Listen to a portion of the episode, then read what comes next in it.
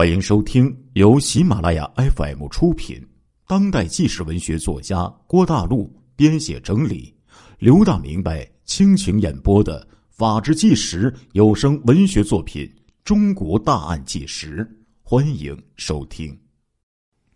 有一天晚上，张福军在一家酒店的台阶上睡觉，见到一个人把一个瘸子的包给拎走了。张福军听说呀，这包里装的呢是川贝。就追上去，要求哎，这偷包的人分一半给他。那人说：“我要把这个拿到郊区去卖呀。”张福军和他一起啊，走了两个多小时，就来到了台北乡。没想到凌晨两点钟，他被几个检查人员给拦住，拎包的人哎，乖乖的就被抓了。张福军一看不妙啊，扭身就往回走。那几个检查人员上来拽他，张福军突然掏出手枪说：“别动，动我就开枪！”趁那几个人迟疑之际，他已经钻进了路边的树林一口气儿就跑到了珠江边第二天呢，回广州站一看，那个和他搭伴的石家庄人已经拎着他的皮包溜走了。没办法呀，张福军只好自己继续流浪了。九月二十号，张福军伙同一个辽宁人去偷一个饭店，在胡同里啊碰上一个从汕头来的卖银元的，那个人问他们买不买，不买。张福军说完，刚要转身，又过来一个夹着这个皮包买银元古董的人。辽宁人一看有利可图啊，截住这个卖银元的。领着买主和这个卖主商量，决定到旅店呢成交。途中，辽宁人和张福军想抢劫买主和卖主的钱还有银元，但是啊，没有得手。于是，辽宁人拉着卖主，张福军拉着买主，威胁要到派出所。买主听后，吓得呀，扔下银元就跑。张福军。立刻就把这些银元呢，就给埋藏起来了。晚上，那个辽宁人呢，领来几个人，拽着张福军要平分银元。而这几个人中，就有张福军碰到过的那个上海人丁锦全。丁锦全上前一把拉住张福军，其他几个人上来就抢张福军的包。张福军凶相毕露，掏出枪。把仅有一颗子弹打在丁锦全的胳膊上，这就是流花分局刑警队民警黄健所目击的那一幕。张福军没有想到啊，这最后一枪结束了他的流窜生活呀。张福军被抓之后，还呀侥幸的想蒙混过关。当地公安人员问他，枪是从哪里来的？他说是在北京北海公园捡来的，然而这一切已经无济于事了。经查验枪号，这支枪正是黑龙江铁力县王阳火车站民警张兴全被抢走的那把枪啊！张福军在广州被抓获的消息传到黑龙江，省公安厅派人来到了广州。九月二十四号晚上二十一点零五分，当黑龙江警察来到审讯室，对张福军说：“我们是从黑龙江来的，你演的戏该结束了。”这时候，张福军叫了一声：“完了，我没什么说的了。”然后他便垂下了那一颗罪恶的头颅。哎，这是呀。老江湖给那小年轻讲的关于三章的故事。这边呢，老江湖刚刚讲完这个案件，徐宝乡的所长及其他的民警就回来了。原来，在抓这个刘老慧的任务进行的很顺利。他们进村以后啊，是先去找的民兵连长，由这个民兵连长啊带着呢，直扑刘老慧的家，把房子包围以后。敲门喊话，刘老慧竟然自己老老实实走出来，束手就擒了。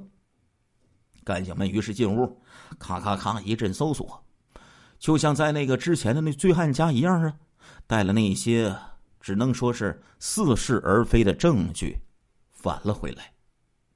第二天，刘老慧也被送到呼兰公安局，经过审讯，又经过取验指纹等一系列鉴别排查，一周以后，醉汉和刘老慧都被放了回去，都没事儿啊。刘老慧回去之后没什么动作，似乎变得比以前更加规矩了，而醉汉呢，则不然。喝了酒之后呢，又去大闹村委会，还扬言要到省城去上访，找省长去喊冤告状。无奈董超啊，让这个徐浦乡派出所所长又去了一趟醉汉家，连哄带吓唬，对这个醉汉呢，耐心的教育了一顿。你呀，动不动的就打老婆孩子，把老婆打出院。就是伤害罪，打孩子就是摧残下一代，你还动不动要杀他们？凭这个，就完全可以拘留你，判你刑，你知道不知道？哎，拍桌子一顿吓唬，这醉汉呢总算是老实了，可是影响呢扩散了出去，却不是很好啊，说什么都有啊。这些警察。没别的能耐，就知道瞎抓人，哼！一群饭桶，干吃饭不办案，真大侠抓不住，抓一些假的来凑数。这老百姓的舆论就传到上面去了。白警副厅长批示说：“求进度，重证据，破案要抓紧，抓人要谨慎。”弄得专案组。和呼兰公安局呀都很被动啊。然而，在新的线索没有发现之前，干警们也只有继续如此的挨家挨户的摸排嫌疑人了。时间过得飞快呀，转眼之间就已经到了三月初。呼兰县这个春天给人的感觉呀，是阵阵冷风刺骨，迟迟。不见转暖，用当地老百姓的话说，就是春脖子很长。刘志勇被害案件发生之后，呼兰公安局的刑侦人员和省公安厅防暴队员若干人，在刘文家附近隐蔽埋伏了十多天，可是再也没有见到什么异常的动静才将多数人撤离，每天。只留两个人继续埋伏监视。在刘文家的北面啊，隔道呢住着呼兰本地的一个老工人，叫做陈九明。陈师傅啊，今年呢五十多岁了，几个闺女呢都已经出嫁了。平时呢，只有这个陈师傅和老伴儿两个人在家。大年二十八那天晚上，大约晚上八点多，老伴儿就在这个厨房啊。收拾碗筷，陈师傅坐在里屋看电视。这时候，门呢响了几声。陈师傅开门一看，是一位老人站在门前，年纪要比自己大上好多，胡子上啊都挂着这个冰霜啊，脸色冻得却青，看样子是远道而来的，在这个屋外面呢待的时间不短了。陈师傅就问了：“你找谁呀？”“啊，我来找原先在这里住的那个张老蔫儿。快过年了，想来看看他，没想到他已经搬走了。我呀，想向老弟呀打听一下，他去哪里了呀？”老人一边回答，哎，一脸呢这种黯然之色。陈师傅见这个老头啊，冻得直哆嗦，赶紧让他进来说话。老人进来之后，摘下狗皮帽子，露出花白的平头。陈师傅这时候递给老头一杯茶水。老人急忙点头说：“喝点茶水行啊，热乎热乎。这外边可真够冷的呀。谢谢老弟了呀。陈师傅见他喝完一杯，继续又给他倒上，又递上烟，看着他抽着，然后就问：“张老蔫儿搬走大半年了，你俩认识？他没有告诉你吗？”“啊，没有啊。他当初啊帮过我，但是后来离得远了，不怎么来往了。”今年我手头啊宽敞了点儿，给他买了点东西，想送给他呀。老人抽了一口烟，回答说：“陈师傅这时候也注意到老人进屋之后啊，就将一袋东西放在了这个墙边上。”陈师傅就说：“我也不知道张老蔫儿搬到哪里去了呀，或许周围有人知道吧。”老人点了点头。也就没再说什么。老人坐在那里喝着水，抽着烟，拿眼睛打量这个屋子一圈，说：“你这个房子挺好啊，挺宽敞的呀。”“哎呀，我俩住啊是宽敞点孩子要都回来，那就不宽敞了。”“哦，那是，那是啊。”老人点头称是，又坐了一阵子，似乎是抽够了烟。喝够了水，也暖和够了。那个人站起身，戴上帽子，和陈师傅就告别了。我走了，谢谢老弟啊！张老妮儿搬到哪里呀？我过完年再打听打听。说完，出门就走了。陈师傅把老人送走，回到屋里，心里挺纳闷奇怪呀。他似乎没有对张老蔫特别上心，知道对方搬走后，就不想知道搬到哪里去了。那他来干什么呢？更让陈师傅心里发闷的是，那个人的眼神，有点让人捉摸不透啊。一般年纪大点的人呢，都有老眼昏花的样子，可是那个人呢，却不然，眼睛后面。总像是藏着一些什么东西。这时候电视里呢正演节目了，陈师傅就和老伴一起坐起来看电视。刚才这个事儿呢就被他给抛在脑后了。陈师傅觉得刚看了没大一会儿，就听外面砰砰砰，就传出三声枪响啊。陈九明年轻的时候那当过民兵啊，所以陈师傅能够听出枪声。和鞭炮爆炸的这个声响的区别，当时他心里咯噔一下，想再听一听，可是好一会儿没动静了。他起身出门，就来到院子里，四周啊静悄悄的，似乎呢什么都没发生过。于是他又回到屋里看电视。没想到半个多小时之后，大批的警车、摩托车。呼啸而至啊！他这才知道前院出事了。难道是？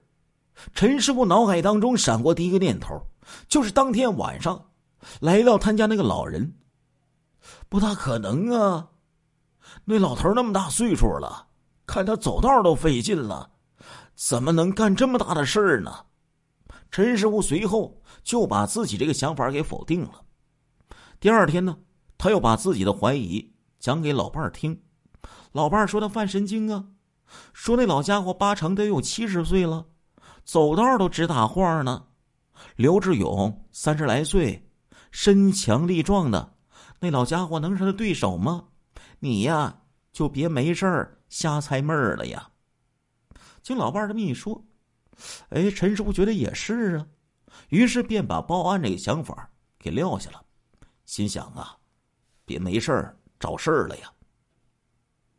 这些天呢，厂里街道上连续召开发动群众的动员会，动员大家举报任何一件可疑之事，不放过任何一个可疑之点。陈师傅思想里呀反复斗争之后，终于决定把那天晚上发生的事情报案了。不过呢，他有一些担心呐。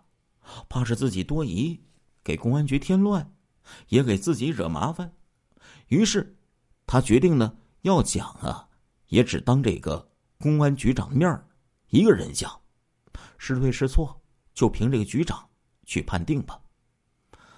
赶上周三休班这一天，陈九明就来到了县公安局。门卫值班室的人员拦住了他，他说呢，他要找张局长反映情况。值班人员说，局长正在开会呢，别人行不行啊？哎，陈师傅说不行，就得找张局长。这事儿只能当着张局长面说。你们要给我找，我就说；你们要不给我找，我就回去了，不说了。值班人员挺认真的，急忙说：“那你等一下，我给二楼啊挂个电话。”让他们报告一下张局长。没想到这个电话挂过去不大一会儿，张福田局长就亲自下到楼来，热情的就把陈师傅领到自己的办公室，亲自为他倒上水、递上烟，让陈师傅感动的有点慌啊。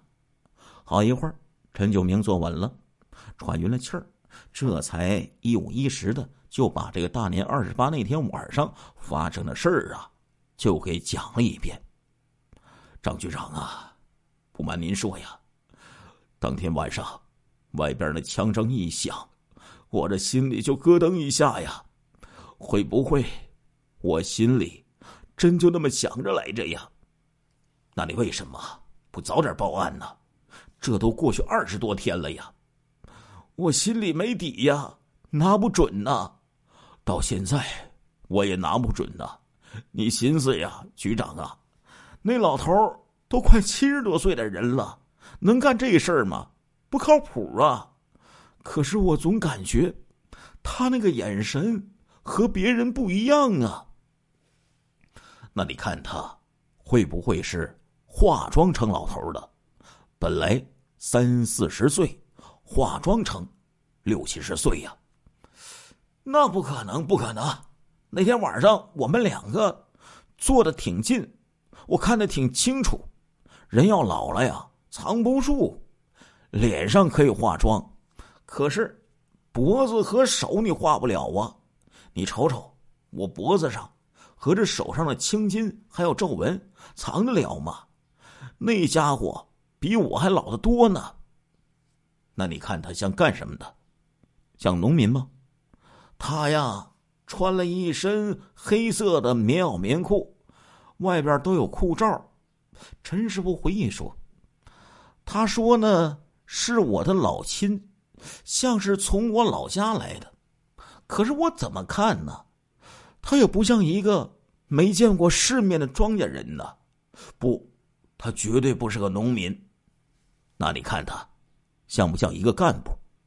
比如说，是厂里的干部，机关干部，退了休的样子。”亲爱的听众朋友们，这一集的《中国大案纪实》播送完了，感谢您的收听，我们下一集再见。